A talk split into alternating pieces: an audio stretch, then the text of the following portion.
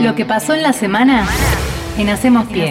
Estamos en comunicación con Jorge Alberto Virgi, que es investigador de el INTA y de la Universidad Nacional de la Patagonia Austral. Nosotros eh, trabajamos en lo que denominamos MAPI o Módulo Antártico de Producción Hidropónica, que es un sistema de producción en donde se produce en total la artificialidad. ¿no? Es verdad que si uno piensa en el contexto en donde está instalado este módulo, eh, lo lógico sería que no crezca nada ahí y que no se pueda producir nada, pero eh, lo que hicimos básicamente es colocamos un sistema de aislación para evitar eh, la disminución brusca, de la temperatura y una serie de equipos que nos permiten darle a la planta todo lo que necesita para, Pedro Núñez es médico pediatra emergentólogo, así se dice del Hospital Garrahan. El hospital estaba mayormente financiado desde 2017, que Macri se lo pasó a la Nación, digamos, básicamente el paquete, entonces está mayormente financiado por el Estado Nacional.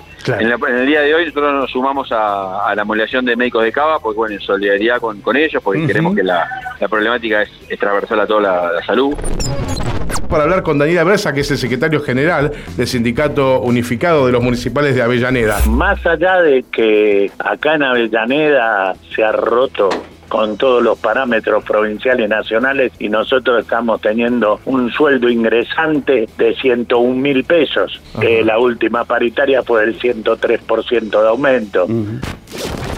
Tupac Gómez, que es el secretario general de la CTA de Avellaneda. Es una CTA fortalecida. A nivel nacional, la lista 10 que encabeza Hugo Yasky y a nivel provincial Roberto Baradel, sacó el 91% de los votos sobre las otras dos listas que había a nivel nacional y provincial. En el distrito sacamos obtuvimos el 98% de los votos. Creemos que es signo de, esta unidad que, que supimos construir. Lo que pasó en la semana en Hacemos Pie.